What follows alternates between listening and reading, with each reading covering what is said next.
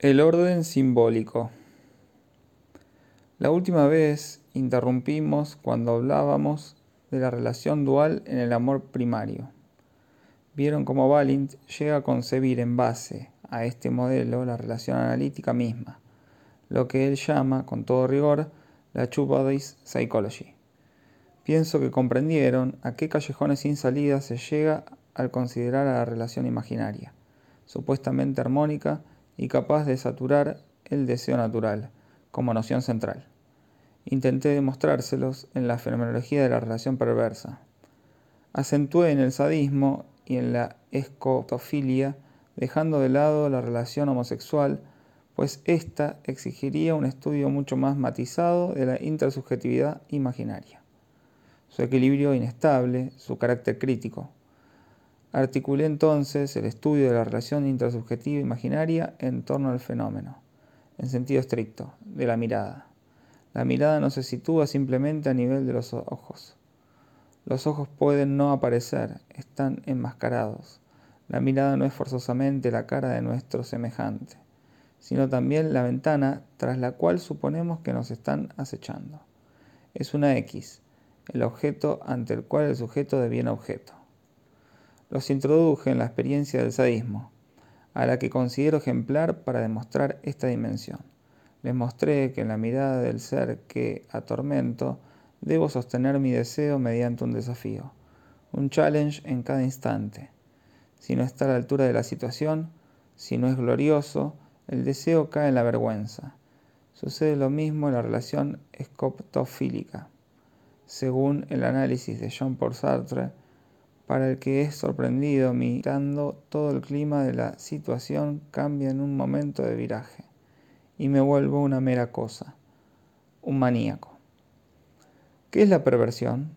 No solo es aberración respecto a los criterios sociales, anomalía contraria a las buenas costumbres, aunque este registro no esté ausente, o atipia respecto a criterios naturales, a saber, que ella deroga, más o menos, la finalidad reproductora de la conjunción sexual.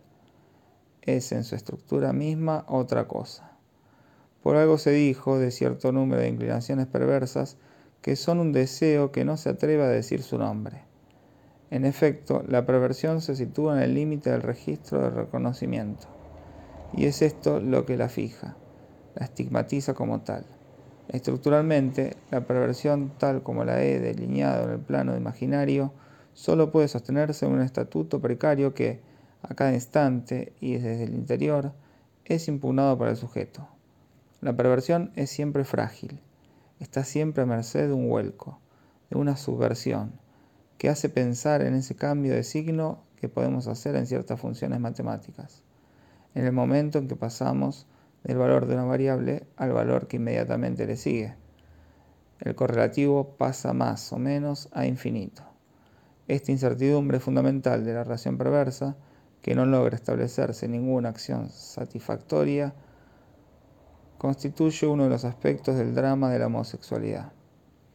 Pero es también esta estructura la que confiere su valor a la perversión. La perversión es una experiencia que permite profundizar lo que puede llamarse, en su sentido pleno, la pasión humana. Para emplear una expresión de Spinoza, es decir, aquello por lo cual el hombre está abierto a esta división consigo mismo que estructura el imaginario, o sea, entre O y O', la relación especular.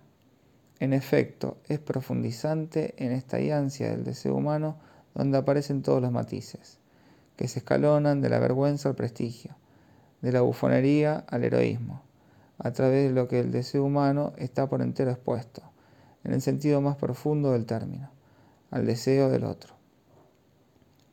Recuerden ustedes el prodigioso análisis de la homosexualidad que desarrolla Proust en el mito de Albertina. Poco importa que este personaje sea femenino, la estructura de la relación es eminentemente homosexual. La exigencia de este estilo de deseo solo puede satisfacerse en una captura inagotable del deseo del otro, perseguido hasta en sus sueños por los sueños del sujeto, lo cual implica que a cada instante hay abdicación total del deseo propio del otro, incesante báscula del espejuelo que, a cada instante, da una vuelta completa sobre sí mismo. El sujeto se agota en la persecución del deseo del otro, que jamás podrá captar como propio deseo, porque su propio deseo es el deseo del otro. Se persigue a sí mismo. En esto radica el drama de esa pasión celosa que también es una forma de la relación intersubjetiva imaginaria. La relación intersubjetiva que subyace al deseo perverso solo se sostiene en el anonadamiento, ya sea del deseo de otro, ya sea del deseo del sujeto. Únicamente se la puede captar en su límite, en esas inversiones cuyo sentido solo se vislumbra en un relampagueo. Esto quiere decir, reflexione bien, que en uno como en otro, esta relación disuelve el ser del sujeto es otro sujeto, se reduce a no ser más que el instrumento del primero, que es el único que permanece sujeto como tal, pero reduciéndose él mismo a no ser sino un ídolo ofrecido al deseo del otro. El deseo perverso se apoya en el ideal de un objeto inanimado, pero no puede contentarse con la realización de este ideal. Apenas lo realiza, en el momento mismo en que lo alcanza, pierde su objeto. Su apaciguamiento, por su estructura misma, está condenado así a realizarse antes del contacto, ya sea por la extinción del deseo, ya sea por la desaparición del objeto. Enfatizo desaparición porque en este tipo de análisis encuentran ustedes la clave secreta de esa afánisis de la que habla Jones cuando intenta aprender. Más allá del complejo de castración, lo que encuentra en la experiencia de ciertos traumas infantiles pero no perdemos con él en una especie de misterio, porque ya no encontramos el plano del imaginario. A fin de cuentas, gran parte de la experiencia analítica no es más que esto, la exploración de los callejones sin salida de la experiencia imaginaria, de sus prolongaciones, que no son innumerables, pues descansan en la estructura misma del cuerpo en tanto que ella define como tal una topografía concreta, en la historia del sujeto, o más bien en su desarrollo aparecen ciertos momentos fecundos, temporalizados, en los que se revelan los diferentes estilos de frustración. Son los huecos, las fallas, las ansias aparecidas en el desarrollo las que definen estos momentos fecundos. Siempre hay algo que se desvanece cuando se habla de frustración. Por no sé qué pendiente naturalista del lenguaje, cuando el observador hace la historia natural de su semejante, omite señalar que el sujeto siente frustración. La frustración no es un fenómeno que podamos objetivar en el sujeto en forma de una desviación del acto que los une a este objeto. No es una aversión animal, por prematuro que sea. El sujeto siente él mismo el objeto malo como una frustración. Y, en el mismo movimiento, la frustración es sentida en el otro. Hay una relación recíproca de anonadamiento, una relación mortal estructurada por estos dos abismos. O el deseo se extingue, o desaparece el objeto. Por ello vuelvo a tomar en muchos recodos la referencia a la dialéctica del amo y el esclavo y vuelvo a explicarla. La relación del amo y el esclavo es un ejemplo límite, puesto que, claro está, el registro imaginario donde se despliega solo aparece en el límite de nuestra experiencia. La experiencia analítica no es total. Se define en otro plano que el plano imaginario, en el plano simbólico. Hegel da cuenta del vínculo interhumano. Tiene que responder no solo de la sociedad, sino también de la historia. No puede descuidar ninguno de sus aspectos. Ahora bien, uno de esos aspectos esenciales no es ni la colaboración entre los hombres, ni el pacto, ni el vínculo de amor, sino la lucha y el trabajo.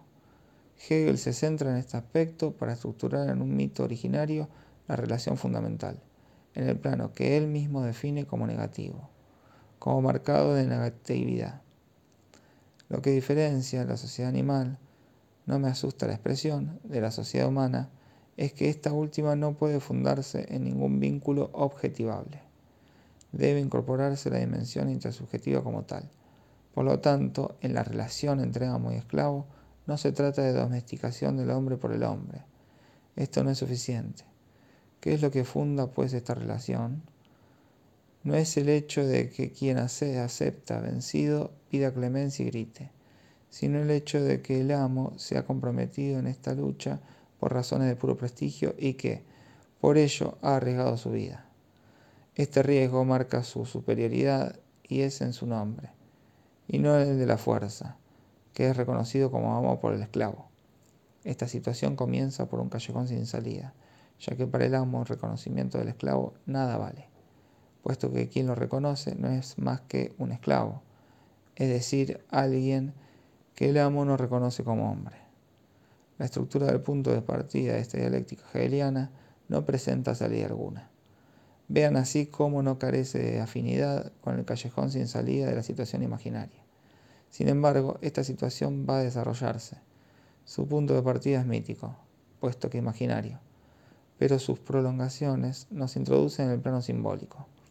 Ustedes conocen esas prolongaciones, son las que permiten que se hable de amo y esclavo. En efecto, a partir de la situación mítica, se organiza una acción y se establece la relación del goce y del trabajo. Al esclavo se le impone una ley, satisfacer el deseo y el goce del otro. No basta con que pida clemencia, es necesario que vaya a trabajar. Y cuando se va al trabajo aparecen normas, horarios.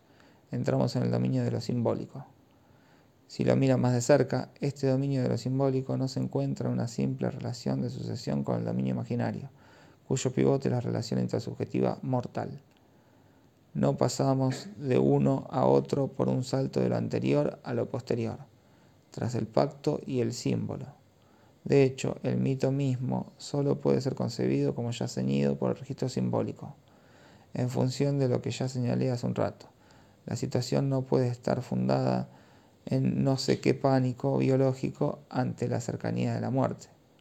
Nunca la muerte es experimentada como tal, nunca es real el hombre solo teme un miedo imaginario. Pero esto no es todo. En el mito hegeliano, la muerte no está ni siquiera estructurada como temor. Está estructurada como riesgo. Y como decirlo todo, como apuesta. Porque existe desde el comienzo, entre el amo y el esclavo, una regla de juego. No insisto más por hoy en este punto, solo lo digo para los más amplios. La relación intersubjetiva que se desarrolla en el imaginario está implicada implícitamente al mismo tiempo en tanto estructura una acción humana, en una regla de juego. Retomemos en otro aspecto la relación de la mirada. Estamos en tiempo de guerra. Avanzo en la llanura y supongo que estoy bajo una mirada que me acecha. Si lo supongo, no es porque tema que mi enemigo se manifieste de algún modo, atacando, pues en este caso la situación se relaja y sé con quién habérmelas. Lo que más me importa es saber lo que el otro imagina, detecta de mis intenciones cuando avanzo, porque para mí se trata de ocultarle mis movimientos, se trata de una astucia. La dialéctica de la mirada se sostiene en este plano, lo que cuenta. No es que el otro vea dónde estoy, sino que vea a dónde me dirijo. Es decir, muy precisamente, que vea dónde no estoy. En todo análisis de la relación intersubjetiva, lo esencial no es lo que está ahí, lo visto, lo que es la estructura, es lo que no está ahí. La teoría de los juegos, como se la llama, es un modo de estudio fundamental de esta relación. Por el solo hecho de ser una teoría matemática, nos encontramos ya en el plano simbólico. Por simplemente que definan el campo de una intersubjetividad, su análisis supone siempre cierta cantidad de datos numéricos, como tales simbólicos. Si leen el libro de Sartre, al que aludí el otro día, verán que deja vislumbrar algo sumamente inquietante. Después de haber definido en forma tan acertada la relación de intersubjetividad, parece suponer que si hay en este mundo una pluralidad de interrelaciones imaginarias, esta pluralidad no es enumerable puesto que cada sujeto es, por definición, el centro único de las referencias. Esto puede sostenerse si se permanece en el plano fenomenológico de análisis del en sí y el para sí. Pero resulta que Sartre no se da cuenta de que el campo intersubjetivo no puede dejar de desembocar en una estructuración numérica, en el 3, en el 4, que en la experiencia analítica son nuestros puntos de referencia. Por más primitivo que sea, este simbolismo nos coloca inmediatamente en el plano del lenguaje, y en la medida en que, fuera de él, no puede concebirse numeración alguna. Un pequeño paréntesis más. Hace menos de tres días estaba leyendo una antigua obra de principios de siglo, History of the New World of America, Historia del Nuevo Mundo llamado América. Se trataba del origen del lenguaje, problema que atrajo mucho la atención y que incluso provocó la perplejidad de no pocos lingüistas. Toda discusión sobre el origen del lenguaje está marcada por una irremediable puerilidad e incluso por un indudable cretinismo. Siempre se intenta hacer surgir el lenguaje de váyase a saber qué progreso del pensamiento. Es evidentemente un círculo. El pensamiento se dedicaría a aislar todos los detalles de una situación, a cernir la particularidad, elemento combinatorio.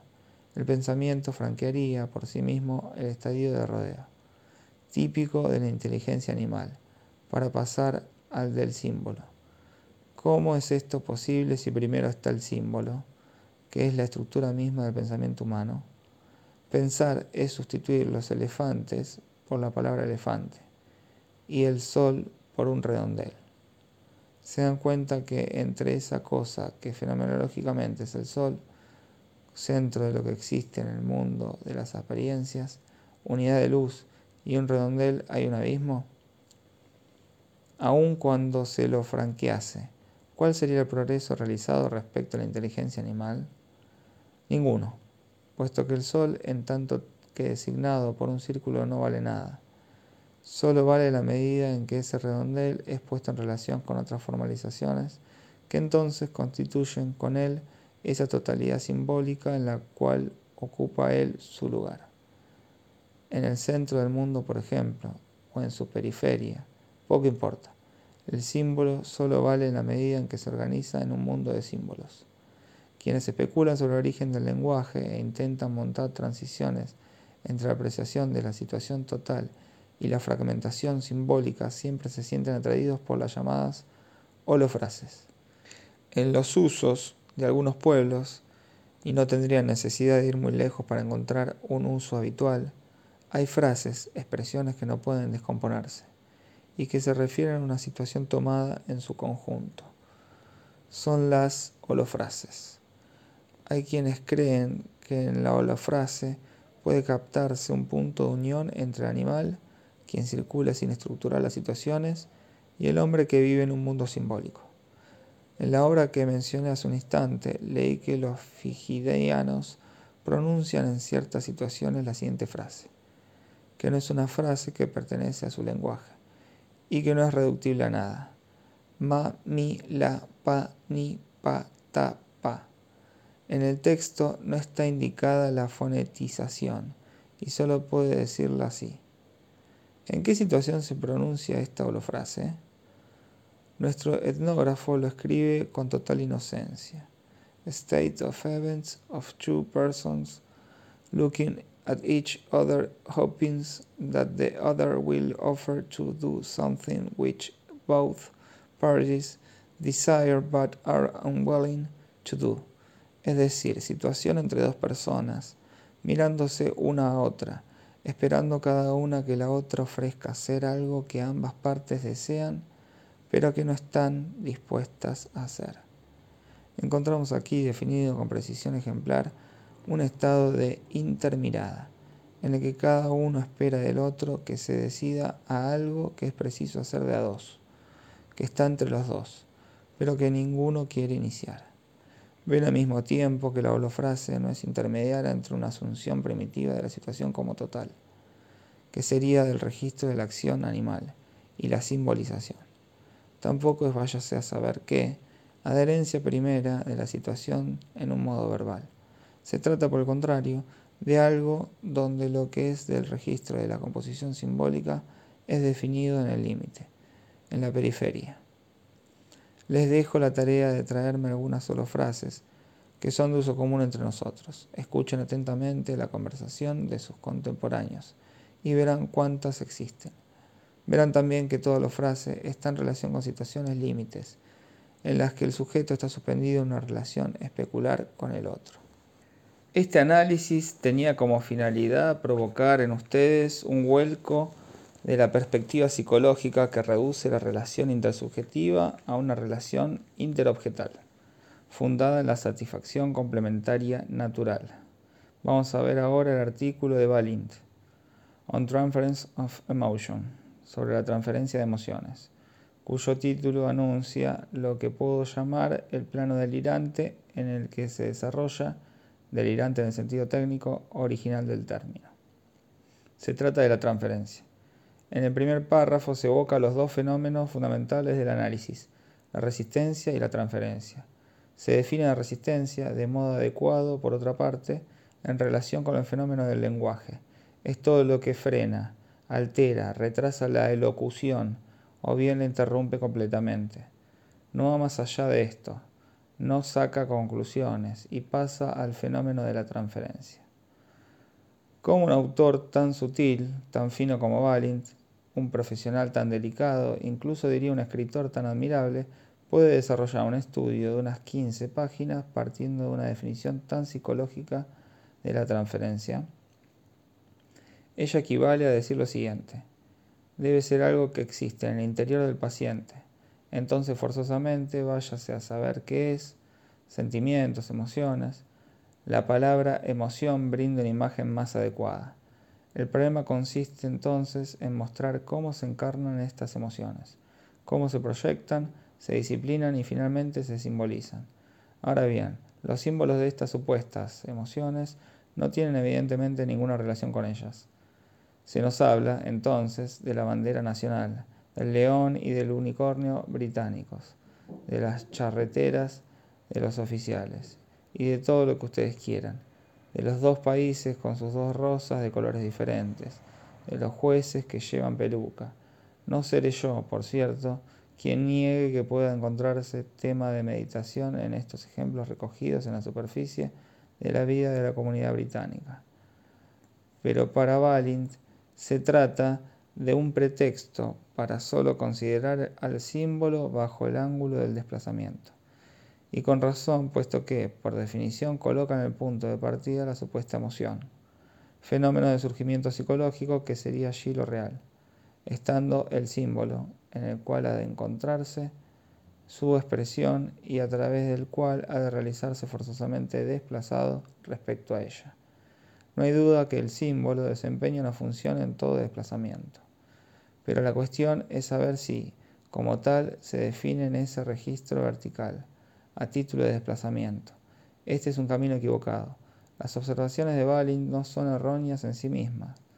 Simplemente ha seguido el camino en sentido transversal en lugar de seguirlo en la dirección por donde ha de avanzar. Lo sigue en la dirección en que todo se detiene. Balin recuerda entonces qué es la metáfora, la cara de una luna, el pie de la mesa, etc. ¿Se estudiará por fin de la naturaleza del lenguaje? No, dirá que la operación de transferencia es esto. Usted está furioso. Pega entonces su puñetazo sobre la mesa, como si efectivamente fuera la mesa lo que yo golpeara. Hay aquí un error fundamental. No obstante, se trata en efecto de esto. ¿Cómo se desplaza la emoción respecto a su objeto? ¿Cómo se desplaza el acto respecto a su objetivo? La estructura real y la estructura simbólica entran en una relación ambigua que se realiza en sentido vertical. Cada uno de estos dos universos corresponde al otro, salvo si la noción de universo está ausente no, existiendo entonces modo alguno de introducir la noción de correspondencia. Según Balint, la transferencia es transferencia de emociones. ¿Sobre qué se transfiere la emoción? En todos sus ejemplos se transfiere sobre un objeto inanimado. Observen de paso que esta palabra inanimado la hemos visto aparecer hace un momento en el límite de la dialéctica imaginaria. A Balint le divierte esta transferencia sobre lo inanimado. No les pregunto, dice, lo que de ella piensa el objeto. Por supuesto, añade, si pensamos que la transferencia se hace sobre un sujeto, entonces entramos en una complicación de la que no hay modo de salirse. En efecto, es lo que sucede desde hace tiempo. No hay modo de hacer análisis. Hay quienes insisten en la noción de contratransferencia. Se dan aires, fanfarronean, prometen al oro y el moro. Sin embargo, surge no sé qué tipo de malestar porque precisamente se trata de esto. No hay modo de escaparse. Con la Bodies Psychology llegamos al famoso problema de los cuerpos no resuelto en la física. En efecto, si nos quedamos en el plano de los dos cuerpos, ninguna simbolización resulta satisfactoria. ¿Es acaso, siguiendo este camino y considerando la transferencia como un fenómeno de desplazamiento, como podremos captar la naturaleza de la transferencia? Balin nos cuenta entonces una historia muy bonita. Un señor viene a verlo. Está a punto de analizarse. Conocemos bien esta situación. Pero no se decide. Ha visto ya varios analistas y finalmente viene a ver a Balint. Le cuento una larga historia, muy rica, muy complicada, con detalles de lo que siente, de lo que sufre. Es ahí cuando Balint, cuyas posiciones teóricas estoy difamando, y Dios sabe con cuánto pesar lo hago, se revela como el maravilloso personaje que es. Balint no cae en la contratransferencia, es decir, hablando con propiedad, no es un imbécil. En el lenguaje cifrado en el cual estamos estancados se llama ambivalencia al hecho de odiar a alguien y contratransferencia al hecho de ser un imbécil. Balint no es un imbécil. Escucha a esta persona como un hombre que ya ha oído muchas cosas, a muchas personas, que ha madurado, y no comprende. A veces sucede, hay historias como esta que no se comprenden. Cuando no comprendan una historia, no se acusen de inmediato. Díganse, no comprendo. Esto debe tener un sentido. No solo Balin no comprende, sino que considera que tiene derecho a no comprender. No le dice nada al Señor y lo hace volver. El tipo vuelve, sigue contando su historia, carga las tintas. Balint sigue sin comprender. Lo que le cuenta el otro son cosas tan verosímiles como otras cualquiera, pero el problema es que no concuerdan. Estas cosas pasan, son experiencias clínicas que hay que tener muy en cuenta y que a veces nos llevan a presumir el diagnóstico de algo orgánico. Pero no se trata de esto en este caso. Balin dice a su cliente, es curioso, usted me cuenta muchas cosas muy interesantes, pero debo decirle que no comprendo nada de su historia. Entonces el tipo se relaja. Una amplia sonrisa aparece en su rostro. Usted es el primer hombre sincero que encuentro. Ya conté todas estas cosas a varios colegas suyos, quienes vieron en ella enseguida el indicio de una estructura interesante, refinada. Le conté todo esto como un test, para ver si usted era, como los otros, un charlatán y un mentiroso. Deben apreciar el matiz que separa los dos registros de Valiant cuando expone en la pizarra que son las emociones de los ciudadanos ingleses las que se han desplazado sobre el British Lion y los dos unicornios, y cuando está en la práctica y habla inteligentemente de lo que experimenta. Puede decirse, este tipo sin duda está en todo su derecho, pero ¿no es esto acaso un poco un economic? ¿No se trata de un rodeo demasiado largo? Entramos entonces aquí en la aberración pues no se trata de saber si es económico o no. La operación de este señor se sostiene dignamente en su registro, puesto que en el punto de partida de la experiencia analítica está el registro de la palabra embustera. La palabra es la que instaura la mentira en la realidad, precisamente porque introduce lo que no es. Puede también introducir lo que es. Antes de la palabra, nada es ni no es. Sin duda, todo está siempre allí pero solo con la palabra hay cosas que son, que son verdaderas o falsas, es decir, que son, y cosas que no son. Solo con la dimensión de la palabra se cava el surco de la verdad en lo real. Antes de la palabra no hay verdadero ni falso. Con ella se introduce la verdad y también la mentira, y muchos otros registros más. Antes de separarnos hoy, coloquemos todo esto en una especie de triángulo de tres vértices. Aquí la mentira, allí la equivocación, no el error, ya volveré sobre este punto. Y luego, ¿qué más? La ambigüedad. Ambigüedad a la que está condenada la palabra por su propia naturaleza. Pues el acto mismo de la palabra, que funda la dimensión de la verdad, queda siempre por esto mismo detrás, más allá. La palabra es, por esencia, ambigua. Simétricamente se cava en lo real el agujero, la ansia del ser como tal Apenas intentemos aprender la noción de ser, ésta se revela tan intangible como la palabra, pues el ser, el verbo mismo, solo existe en el registro de la palabra. La palabra introduce el hueco del ser en la textura de lo real. Ambos se sostienen. se, eh, se balancean mutuamente, son exactamente correlativos. Veamos otro ejemplo de Balin tan significativo como el primero. ¿Cómo puede él relacionarlos con el registro del desplazamiento en el que ha sido amplificada la transferencia? Esta es otra historia. Se trata esta vez de una encantadora paciente que presenta el tipo, muy bien ilustrado en algunas películas inglesas, del chatter, el hablar, hablar, hablar, hablar, para no decir nada. Y así transcurren las sesiones. Ya ha hecho largos periodos de análisis con otro analista antes de caer en manos de Valint. Este se da cuenta claramente, incluso la paciente lo confiesa, que cuando algo le molesta, entonces lo tapa contando cualquier cosa. ¿Cuándo se produce el giro decisivo? Un día después de una penosa hora de charter, Valint acaba por poner el dedo en lo que ella no quiere decir. No quiere decir que obtuvo de un médico amigo una carta de recomendación para un empleo, en la que se decía que ella era una persona perfectamente trustworthy. Momento pivot en el que gira en torno a sí misma y consigue comprometerse en análisis. Valint consigue justamente que ella confiese que, justamente, siempre se trató de esto para ella.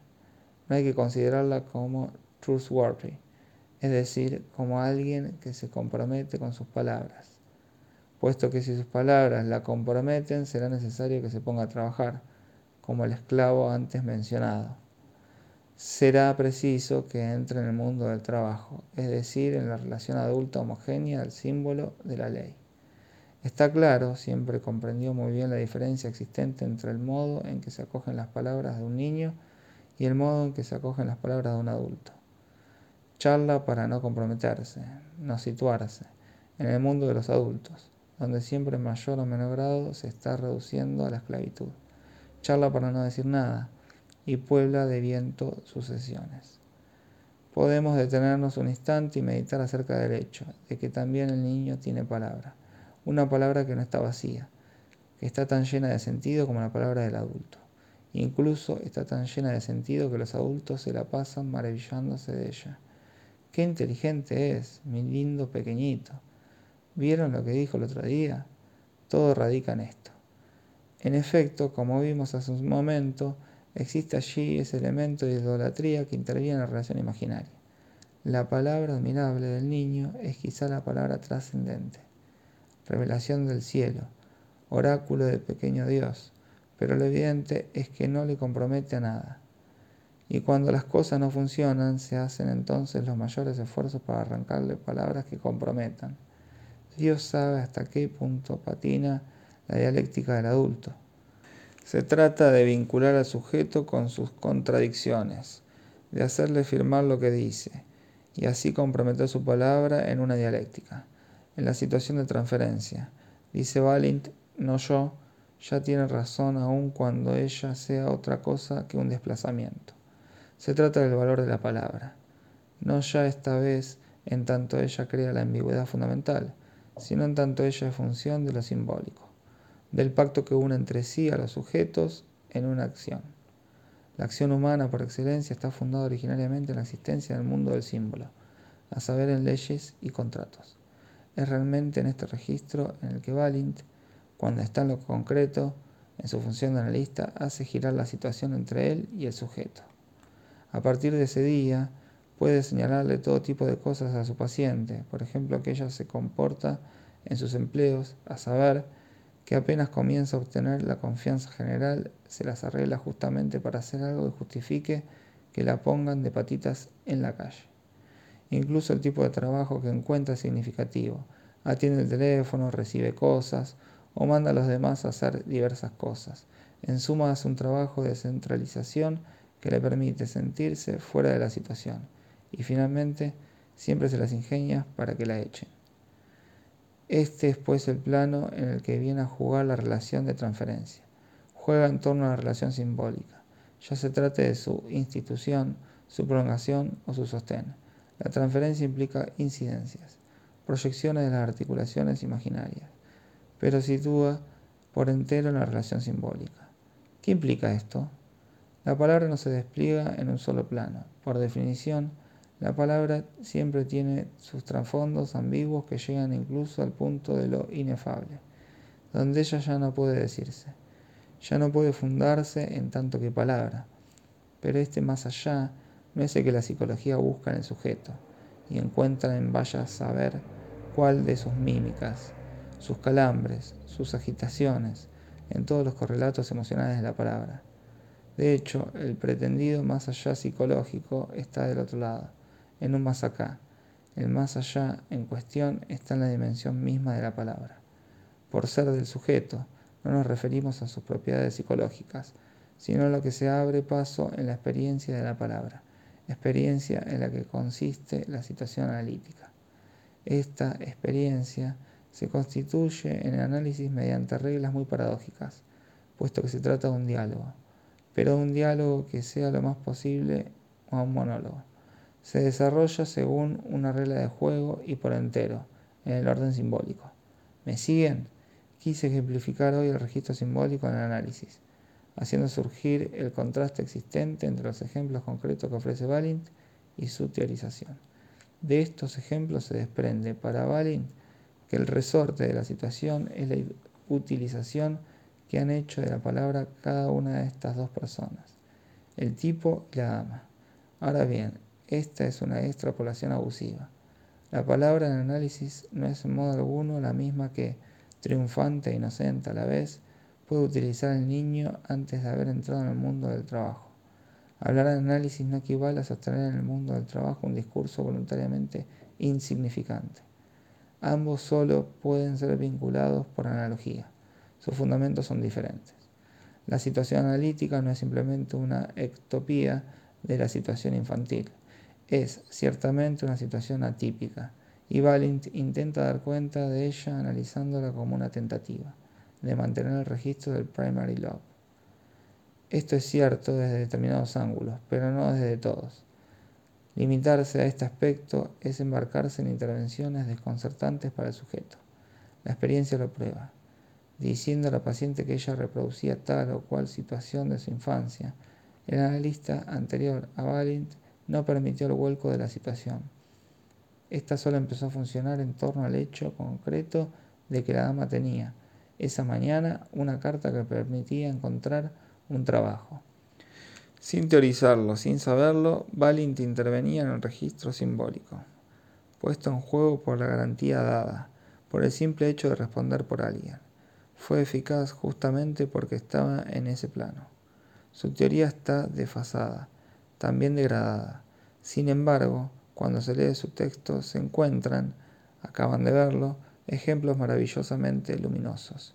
Balint, práctico excelente, no puede, a pesar de su teoría, desconocer la dimensión en la que se desplaza. Entre las referencias de Balint hay una que quisiera destacar aquí. Se trata de un dístico de alguien a quien Balint llama uno de nuestros colegas. ¿Por qué no? Johannes Scheffler. Johannes Scheffler realizó a comienzos del siglo XVI estudios muy profundos de medicina. En esa época probablemente tenía más sentido que ahora, y escribió con el nombre de Angelus Silesius unos cuantos dísticos sumamente cautivantes. ¿Místicos? Tal vez no sea el término más exacto. Se trata de la deidad y de sus relaciones con la creatividad que se sostiene por esencia en la palabra humana y que llega tan lejos como la palabra, hasta el punto mismo en el cual ella termina por callarse. La perspectiva poco ortodoxa en la que siempre se afirmó Angelus Silesius es, de hecho, un enigma para los historiadores del pensamiento religioso. Ciertamente no es casualidad que surja en los textos de Balint. Los dos versos que cita son muy bellos. Se trata nada menos que del ser en tanto que está vinculado en la realización del sujeto con lo contingente o con lo accidental y para Balint esto resuena como el eco de lo que él concibe como el último término de un análisis, ese estado de erupción narcisista, del que ya he hablado en una de nuestras reuniones. Esto también despierta ecos en mis oídos, pero no concibo al fin del análisis del mismo modo. La fórmula de Freud, allí donde el ello estaba, el yo debe estar, es entendida habitualmente como una grosera especialización y a fin de cuentas se reduce la reconquista analítica del ello a un acto de espejismo. El ego se ve en un sí mismo que no es más que su última alienación, tan solo más perfeccionada que todas las que hasta entonces conoció. No lo constituyente es el acto de la palabra. El progreso de un análisis no consiste en la ampliación del campo del ego, no es la reconquista por el ego de su franja desconocida, es un verdadero vuelco, un desplazamiento, un paso de minué ejecutado entre el ego y el ida. Ya es hora que les lea el dístico de Angelus Silesius, el trigésimo del segundo libro del peregrino querubínico. Zufall and Wesen, Mensch werde wesentlich, then one día Welt berget. So der so weg das Wesen das Vedas. Este dístico se traduce así: contingencia y esencia. Hombre de bien esencial, pues cuando el mundo pasa, la contingencia se pierde y lo esencial subsiste. De esto se trata al fin de un análisis, de un crepúsculo, de un ocaso imaginario del mundo, incluso de una experiencia que limita con la despersonalización. Es entonces cuando lo contingente cae, el accidente, el traumatismo, las dificultades de la historia, y es entonces el ser el que llega a constituirse. Manifiestamente, Angelus escribió en esto el momento en que realizaba sus estudios de medicina. El fin de su vida estuvo perturbado por las guerras dogmáticas de la Reforma y la Contrarreforma en las que asumía una actitud extremadamente apasionada. Pero los libros del peregrino querubínico producen un sonido transparente cristalino. Constituyen uno de los momentos más significativos de la meditación humana sobre el ser. Un momento, para nosotros, más rico en resonancias que la noche oscura de San Juan de la Cruz, que todo el mundo lee y nadie comprende. No puedo dejar de aconsejar enfáticamente a quien hace análisis que se procure las obras de Angelus Silesius. No son muy extensas y están traducidas al francés en Aubier. Encontrará muchos otros temas de meditación, por ejemplo el retruécano de Word, la palabra y el lugar y también muchos aforismos muy acertados acerca de la temporalidad. Tal vez tenga en alguna otra ocasión oportunidad de hablar algunas de estas fórmulas, sumamente cerradas, pero que a su vez abren perspectivas admirables y se ofrecen a la meditación.